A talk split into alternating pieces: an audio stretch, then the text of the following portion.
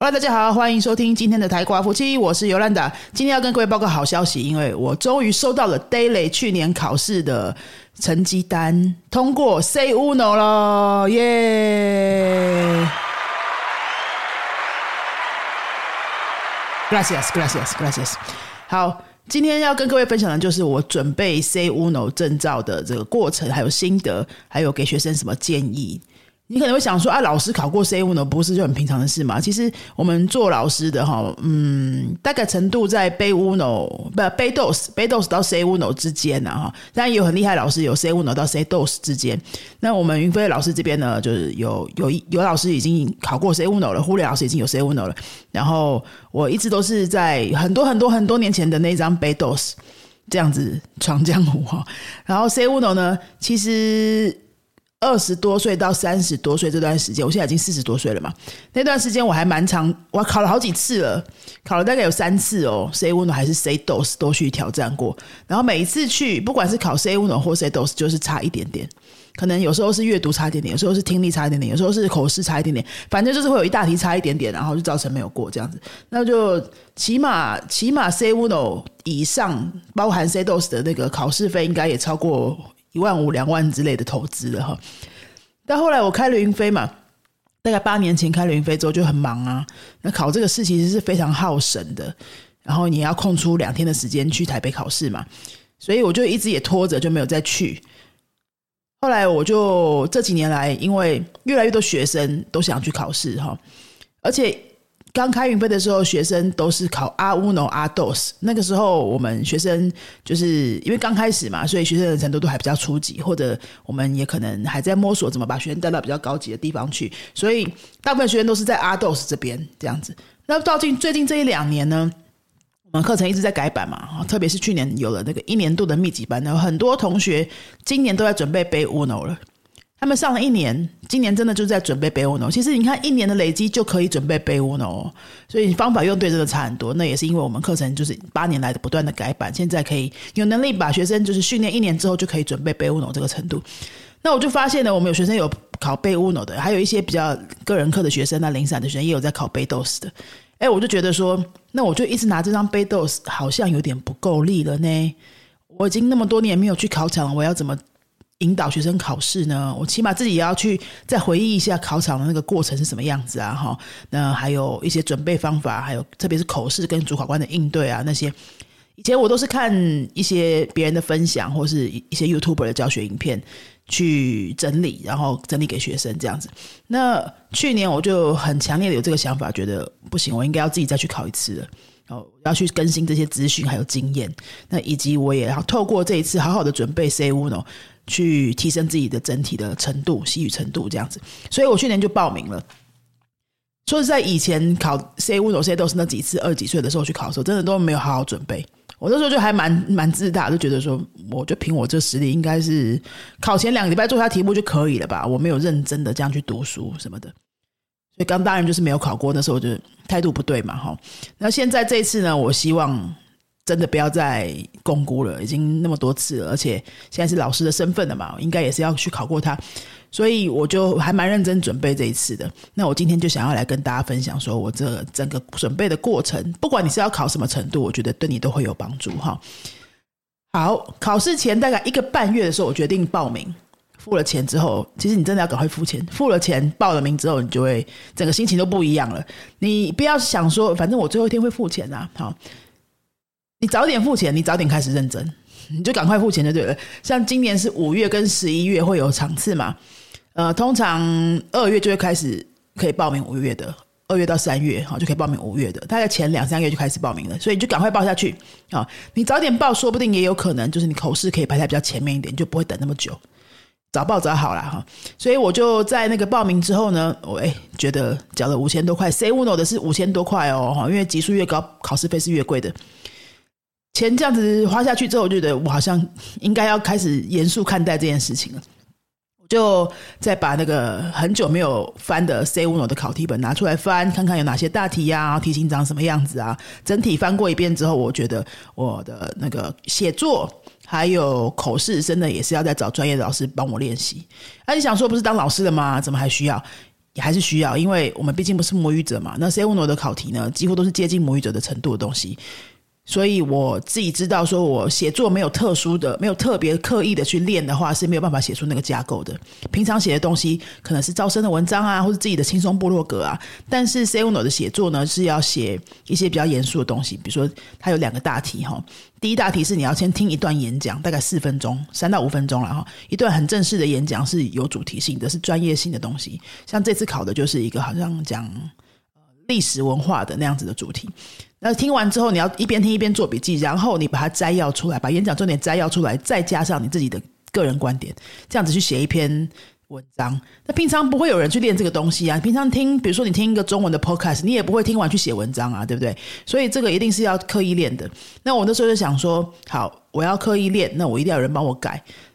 那样的老师帮我改，一定就是不太适合，因为啊，夫妻关系哈，你就让夫妻关系单纯成为夫妻关系就好，不要成为师生关系，对夫妻关系会比较健康。特别是我们两个已经是夫妻关系加上公公司合伙人的关系了，所以已经够复杂了哈，所以我就很确定说，不要再找肥娜都帮我改，可能偶尔问他一下问题是可以，那我觉得要找一个真的是做。嗯，考主考官经验的人老师，有过主考官经验的老师来帮我改，会比较更精确一点。特别是 C C uno C dos 这样很高级数的东西，你说背 uno 背 dos，一般母语者哈，看一下看一下考试要求，其实都还蛮蛮可以。如果说是专业经验的老师啊，那都还蛮可以引导学生的。那越高越高级的，就会要求东西越细节。所以我就觉得我好，我要找一个。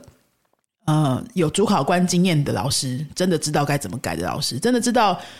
呃，Daily 主考那个呃主办单位是用什么标准在改的那个老师去帮我看那些我写的东西，帮我改。口试的部分也是一样。为什么我每天都在讲西文的人还需要口试训练呢？因为平常比如说跟肥当的我们夫妻之间的讲话啊，不就是家里这些事情吗？比如说呃，东西买了没呀？好，你打扫了没呀？还有那明天什么时候回来啊？或者是讲一下我们公司的事。有时候讲公司的事，可能还会讲一些比较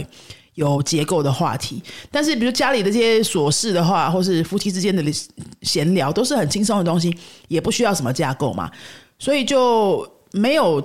机会去练那个很严肃话题的表达。那么 C uno 考的是什么严肃话题的表达呢？就是它有好几个大题呢。我现在大概讲一下，因为我想听众会考 C uno 的比较少一点，我就大概讲一下。就是呢，会有一个大题是你要先看一个文章，看一个有点像《天下》杂志这一类的呃西文版的文章，就是比较深度报道的东西。比如说会讲呃呃西班牙的新的税税务制度。的介绍一篇文章，好，或者会讲说，呃，一些劳工劳资纠纷的一篇文章，或者会讲说经济萧条的情况这样子一篇文章。那这篇文章的长度大概就是可能一千字左右，一千字左右，在 A 四满满的一页多一点。你要在规定的时间内看完，大概十五分钟吧，我记得。看完之后呢，进去跟主考官讲话的时候，就是直接先报告这篇文章的大意，你自己独自讲个两三分钟。那你讲大意的时候是不可以随便想到什么讲什么，它是有结构要求的。它比如说你会呃要有一个开场白哈，中间的段落分明，要怎么连过去，有很多连接词的架构。比如说不仅而呃不仅也怎么样哈，然而怎么样，再者哦，那首先。最后什么的这种很多平常我们讲话的时候并不会这么讲的东西，你除了去做正式演讲，你没有人会这样子跟朋友聊天嘛。所以这些东西是会的，但是我们平常没有习惯讲它，再加上考场的紧张感的话，就会讲不出来。好，那而且内容是当场才会才会知道，并不是你熟悉的东西。所以我就呃看完这些考题之后，我自己知道哈，阅读跟听力我是可以自己做题目，自己对答案。自己查一下单字，或许我可以自己搞定。那么写作跟口试是真的需要老师帮忙，所以我自己这样子经历过这次之后，我也很建议同学们，不管你是在什么程度的准备哈，阿 dos 也好，贝乌诺也好，阿乌诺也好了哈，如果很初级也是这样子，因为你这个你那时候的西语的程度，就是在那个平均水准。那个考考题难度的平均水准那边，所以你的能力呢？我觉得大部分的人是阅读跟听力比较能够自己搞定，因为阅读跟听力是被动的东西，是输入嘛，哈，你听然后回答，回答都是选择题，还有你阅读你回答也是选择题。那这些东西是输入的东西，你不需要主动输出，是比较被动的。你可以靠着自己的自律做题目、对答案，然后查单字，去把那些东西熟悉起来，可以不用花钱。那我是真的觉得口试跟写作靠自己的能力会比较辛苦一点。哦，你会需要花很多时间去找很多资源啊，或者说你找网络上什么社团有人看，你要不要帮你改啊什么的，就是不是很稳定的那种学习。我会觉得，就投资一笔费用，你都已经报名了那个考试了嘛，对不对？考试报名也是钱呐。那我会觉得，你投资一笔费用去帮自己找那个呃有系统整理过的一些呃。专门有训练口试写作经验的老师去帮你引导这个部分，真的会让你笃定很多啦哈。好，那我接下来呢，我就来讲说我上课的过程。我就找了一个西班牙的西班牙当地的。语言学校，那这个学校，它本身就是 Daily 的考试中心，也就是说，他们的学生就直接在他们学校考试的，所以那边的老师也很多都是主考官。那这学校是因为我们之前在台湾办的这个欧洲教育展的时候，我们摊位就在对面，所以就已经认识了这个学校，就觉得他们还不错，然后我就联络他们，是不是可以给我一对一的 C Uno 的。哎，考试准备训练这样子，我就跟他们上了大概十二堂的课。那每一堂课呢，我一定会练习一一个口试题目模拟，哦，就是假装自己走进考场，然后就讲给这个主考官听，然后他也会用考试的要求去跟我做问答对话这样子。然后每一个礼拜也会写一篇到两篇的文章给这个老师改。其实这个都不需要老师去教什么东西啦，哈。如果真的是，哎哎，你真的不想，你真的就想要无脑准备，老师叫我干嘛我就干嘛那种，那你可以上一个，比如说像云飞这种 daily 准备班，我们就是都帮你准备好好，然后上完那一天你就写什么东西，上完那天你就录什么影片去做练口试，你就不太需要自己去花时间去规划什么的。那我们我我上的那个老师呢，其实没有给我什么进度哈。那我那天想干嘛就干嘛，西班牙的那种风格，很西式的风格。那我自己就是要自己稍微皮绷紧点，就我我今天我下礼拜要练这一篇啊，请老师准备好。下礼拜要写什么文章，我会提早给他，然后请他帮我在课课前改好，这样我们上课时候才可以马上一起看，不会占用到课程时间。这样子好，所以我每个礼拜会准备一个口试题目，跟至少写一篇文章，这样子。一个半月的时间，大概起码也练了六个题目，有应该有超过了，因为有时候会练到两个，大概是这样的节奏。那除此之外，那个这个东西是上课的时候需要准备的嘛？那没上课的还有阅读跟听力这两大题啊，所以我要自己再找时间把阅读跟听力这两大题的考古题也做一做。我大概从头到尾做了三套完整的题目，但事实上，老实说。没有时间一课一题一大题一大题的去自我检讨，比如说阅读好五题错两题好了，那两题是为什么错的？我有些是有仔细再去回看，有些就没有了，真的没时间哈，时间就不够了。那我觉得没有回看，你说没有回看的话，你都不知道自己错在哪里，这样子练习是有效益的嘛？我的体会觉得还是有效益的，因为。这个做题的手感是需要大量练习的累积起来的。你只有做一套，然后你很很仔细的去把它检讨完，但你就只有做那一套啊，对不对？你不知道下一套题目是不是整个风格都不一样。有时候这套题目都是讲文化的比较多，下一套题目都讲经济比较多，再下一套题目都讲科技的比较多。那你就会觉得说，哎，刚好搞不好你第一套做的是文化的，刚好你这个领域就很熟，哎，你分数很高，几乎都对，你就会觉得是不是？哎，这个难度我还可以，但不是这样子啊，因为搞不好下一套题目你领域不熟，你遇到那些字就会觉得比较陌生，你答对率就会不一样了。所以我倒觉得哈，如果时间有限的话，我这次的经验是，你可以先做个两三套。先不用花时间去仔细检讨，你做个两三套，就是要大量的去做它，对不对？一直熟熟悉那个题型，把那个熟悉感提升。做完三套之后，你再回来看，说，诶，为什么我每我几乎是不是每个大题的呃阅读的 A 大题，我都是五题对三题之类的，哦，或是听力的某个大题，我都是卡在一些有共同性的地方。做过两三套之后，你就会有一些这种感觉，然后你再去整体的看，说，嗯，我错的东西有没有什么共同性？我觉得这样子好像会比较有效率一点呐，特别是针对那个时间没有很多的同学，你可能就是一两个月是要冲刺这样准备的这样的人，这样可能会比较呃让你比较安心一点，你不会说一直卡在头第一套题目，然后就一直觉得自己没进展，因为你花很多时间在检讨、在查单字，查单字真的比较没必要。好。好，这以上呢就是我考 C Uno 大概一个很大略的准备轮廓了，跟大家分享。那我带到最后考前一个礼拜的时候，有跟老师就是再调整一下我们练习的方式，就不是说哎，我们今天来练这一大题，然后我们开始讲，不是这样，就会有一个真的很像情境模拟的那种练习方式，就是假装虽然是我们是线上课哈，但我们就假装我从那个教室外面走进去，然后呢。然后老师就会想象我是从外面走进来的哈，就跟我打个招呼啊。他们的流程都是这样，会问一下说：“那你为什么要学习文？你为什么想来考试？请你讲一下。”这个当然对分数影响不大，但是你还是要准备一下哈。然后之后他会问说：“那你你希望我用 do 跟你说话，还是用 stay 跟你说话？”这时候我建议同学们就是讲你是你比较习惯的表达。你平常练习的时候都是讲 do，那你就说我要用讲讲 do 的方式。你可以说呃呃，le puedo do dear，le puedo do dear，或是你想要讲五 stay 的话，那你就说 me gustaría que hablemos de usted，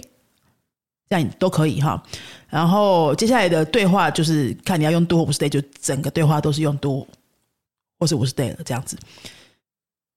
好，那这样子开场白结束之后，就开始进入第一大题，他就会说：好，那现在请你讲一下你刚刚选的是哪一篇文章。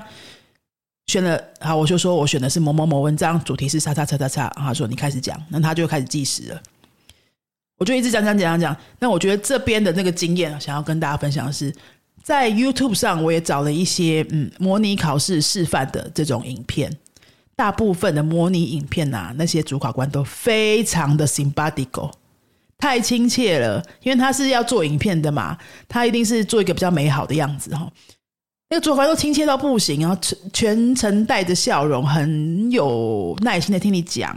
然后你讲错讲对什么，他都是笑笑的，然后跟你后来跟你做问答的时候也是非常的温和，这样没有这么好的事情，真的没有这么好的事情。我这一次去考的时候呢，那个主考官呢，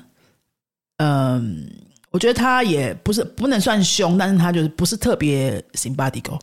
他听我讲话的时候，其实没在看我，然后。他可能就会有时候看我一下，有时候看一下考题，或者是写一下什么东西之类的。看起来那个表情就是一个面无表情的感觉。那如果说你平常比较没有见过大场面的话，你真的会错啊，真的会紧张。其实这个时候就不能被他的那个表情影响了。我们不知道他在想什么，或许他已经已经一整天都在帮那么多人做口试，已经很累了。如果你排在比较后面的话，更有可能遇到这样的情况。或许他本人个性就是这样，或许他就是想要考验你。诶，如果这样的话，你讲得出来吗？因为我们是 C 问的程度嘛，C 问的程度的人的沟通能力本来就不应该因为你的那个说话对象而受到什么影响啊，对不对？这或许他也是在测验你的一种反应能力，我们不知道。所以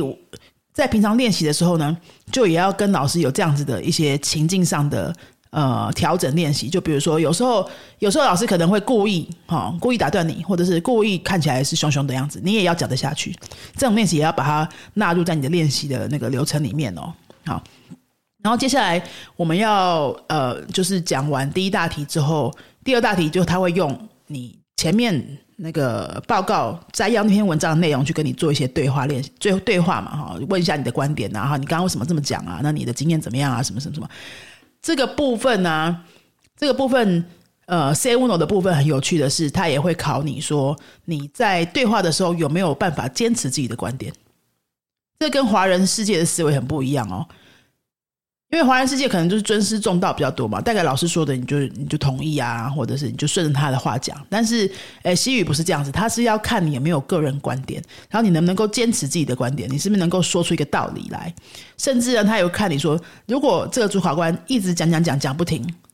都没让你有发言的机会，那你不是时间就过了吗？因为考试时间是有规定的啊，是不能超过的，后面还很多考生啊。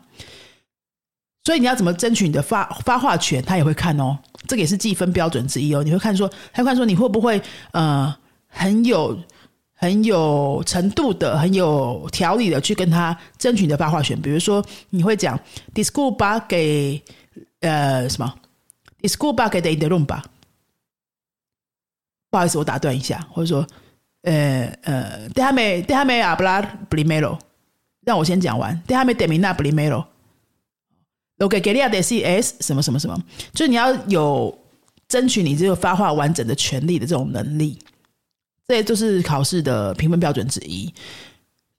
这个部分，我觉得台湾学生真的需要特别的练习。因为我们我们很客气，我们平常讲中文的这个习惯就是客客气气的哈。那你要讲你就先讲，或是哪个人比较强势的话，你可能就没有办法讲话了。在考试当中是不太能这样的。那我觉得背乌诺以上的同学都要练习这个。大部分背乌诺的考主考官大概不会太狠呐，就让你好好的讲完。因为背乌诺还算是中级程度嘛，背 dos 可能以上就可以是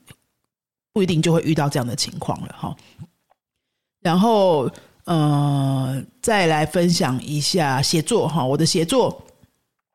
我的写作有两大题。那刚讲了第一大题是呃听一段演讲做摘要。那第二大题就是写一个有点像自己申论的东西。我自己这一次写作分数没有很好，是因为我时间没有掌握好，时间没有掌握好。我第一个 第一个错误就是没有没有准备一个。呃，传统的手表，大家去考试的话，一定要记得准备一个传统手表，就不是 Apple Watch 那种电子表，因为电子表不能带进考场嘛。那我当下，哎，我就去台北考试，所以我前一天晚上就去住了。我去晚上去饭店的时候，才发现说，天哪，我这个手表好像是不能带进去，完蛋！但是就一直在祈祷说那个教室是有时钟的，结果教室真的没有时钟。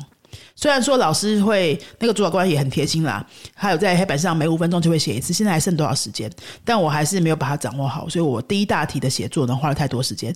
我猜我自己第一大题应该是写的还不错，分数应该还有把它拉高。但第二大题真的啊，只剩十五分钟就要写那个一个，我记得是新闻的新闻。提供了一个数据图表，好像是少子化还是什么的那种数据图表，然后我们就要用那个数据去写一些东西啊。对对对，它的题目是呃，西班牙人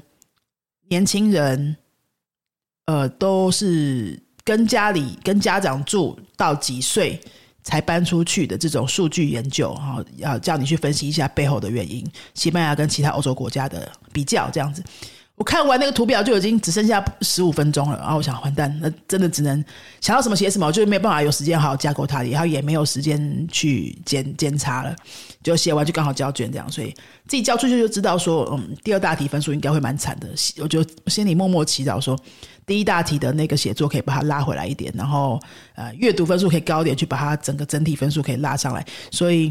的确，我阅读加写作这个部分就是低分通过，刚刚好通过。然后呃，听力加口说那个是好一点，这样子是安全通过的。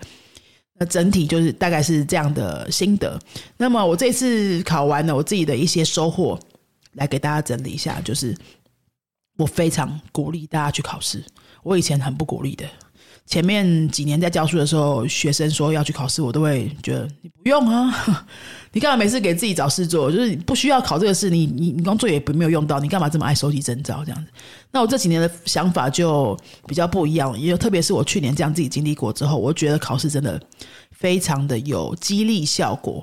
好，因为成人学习嘛，我们真的也没有工作需求，我们是兴趣学习的比较多，或是自我成长的这种要求比较多。但是你会需要一个继续努力的理由啊，对不对？你生活很忙，工作压力大的时候，就很容易想放弃，这是人之常情嘛。但你有个考试的目标摆在前面的时候，你就会很想要拿到那个目标，而且你会花钱去考试，然后你有身边有其他同学也一起在准备这个考试，你就很希望这个目标可以完成它，你就需要这样子的理由，给自己一个努力的动力，而且呢。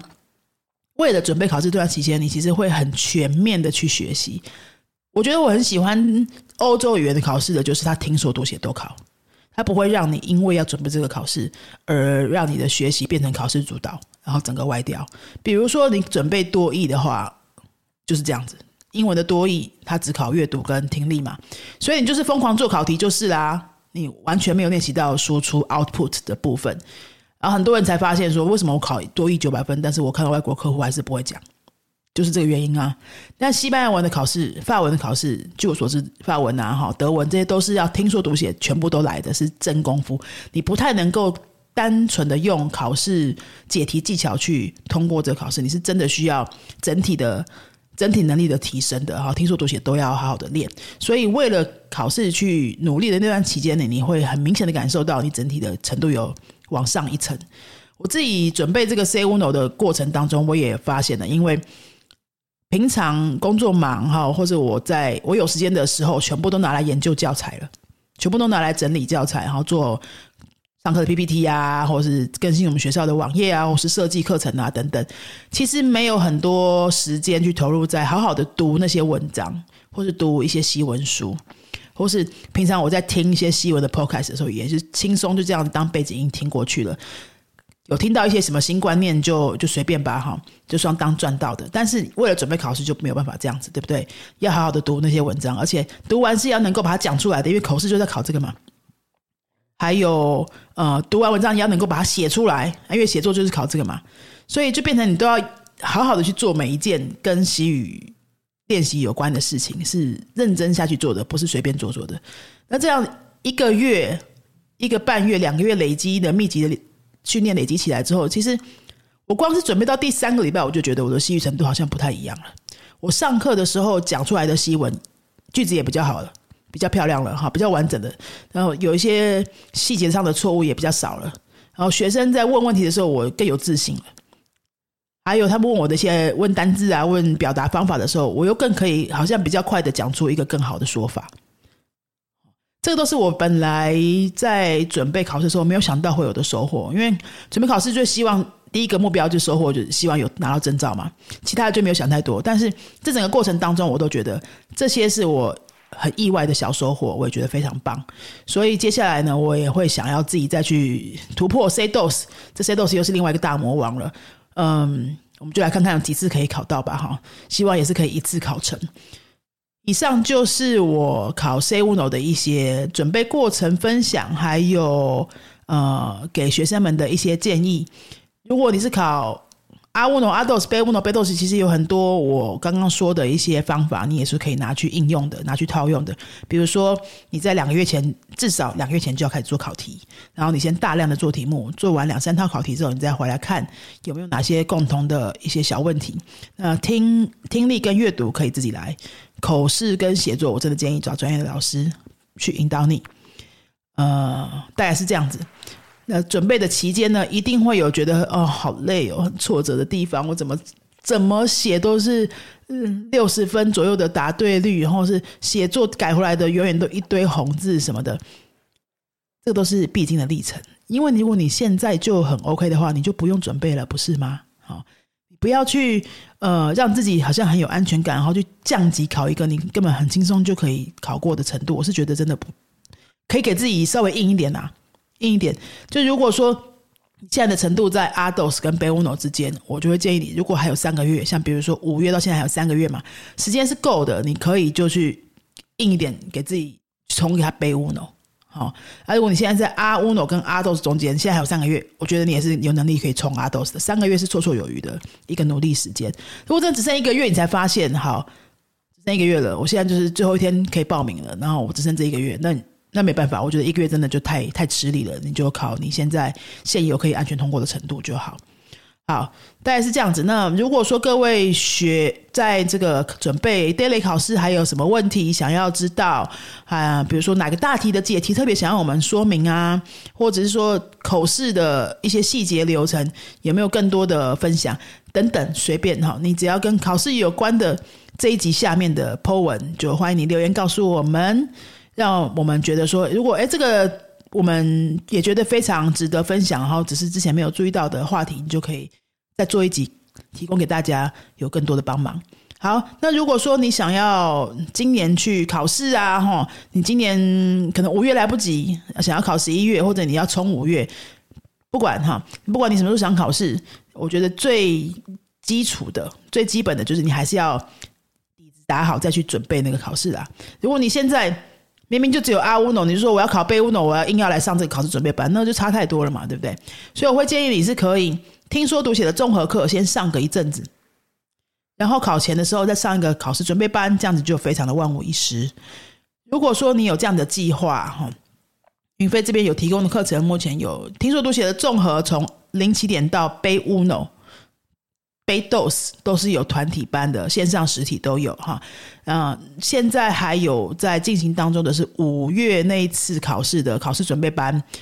我们是分两天的课程，就是有一个礼拜上两次，一次是上阅读加听力，另外一天是上写作加口试这样子。所以如果说你听完我刚刚讲的，你觉得写作呃写作加口试的确好，你也很需要老师的帮忙。就可以来上我们这个班。那如果说阅读跟听力你可以自己搞定，就不用花这个钱，我们是可以分开报名的。那如果说你阅读跟听力也希望就是有老师带着你，你也你就可以无脑准备，就是跟着老师的进度走的话，那你这两天的课都可以参加。这课我们现在已经开始了一个礼拜了哈，现在目前还有一个位置的样子。